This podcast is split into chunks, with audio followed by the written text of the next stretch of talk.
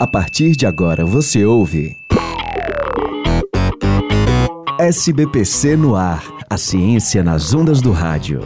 Realização: Sociedade Brasileira para o Progresso da Ciência e Universitária FM. Edição: Caio Mota. Produção e apresentação: Carolina Real.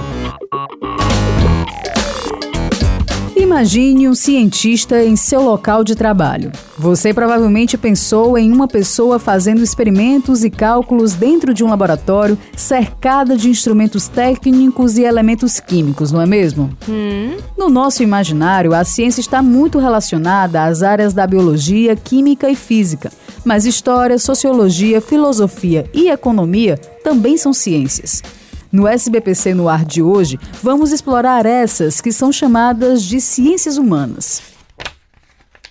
Primeiro, precisamos entender que a ciência é dividida de acordo com o seu foco de estudo. As ciências exatas são aquelas que usam números e cálculos, como a matemática. Temos também as ciências naturais, que são voltadas para o estudo da natureza e os seus fenômenos. É o caso da biologia, da química e da física, por exemplo. Já as ciências humanas estudam o homem, sua relação com o mundo e com as outras pessoas. Quem explica com mais detalhes os objetivos e métodos das ciências humanas é o professor aposentado do Departamento de Filosofia da UFC, André Aguete. Você vai estudar a cultura, o, a, o método de produzir a vida, de produzir riquezas, a divisão do trabalho, de uma forma rigorosa, empírica, através do método, isto é, do processo de questionamento, hipótese, teoria, observação, verificação e teoria.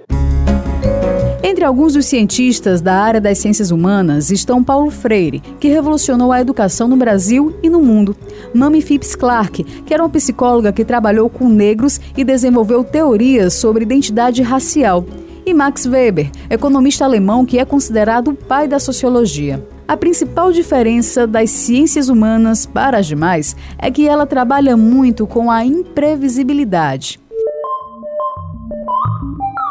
Em um laboratório de química, por exemplo, experimentos podem ser repetidos quantas vezes o cientista julgar necessário, e ele pode mudar e adequar as condições para obter resultados diferentes. Já para as ciências humanas que trabalham com experimentos sociais, essa repetição não é possível. Um cientista político não pode refazer uma eleição diversas vezes para poder estudá-la. O momento em que ela acontece é único. O professor André Aguete fala sobre as variáveis que precisam ser levadas em consideração no estudo das ciências humanas. O grande problema das ciências humanas é que as variáveis são muitas.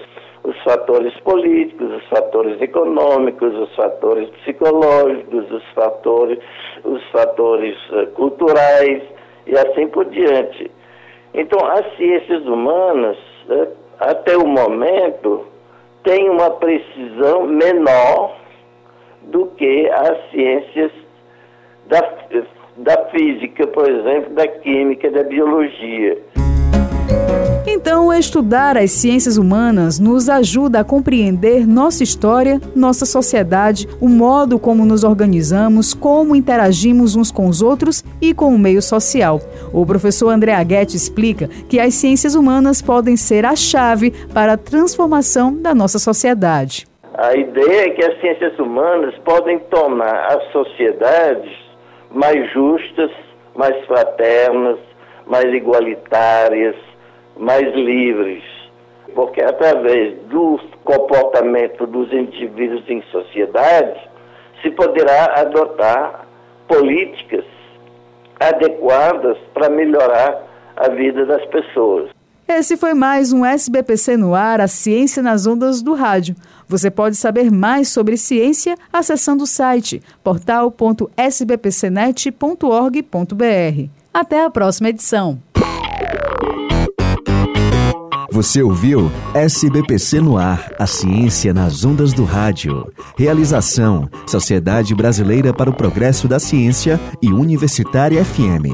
Edição: Caio Mota. Produção e apresentação: Carolina Real.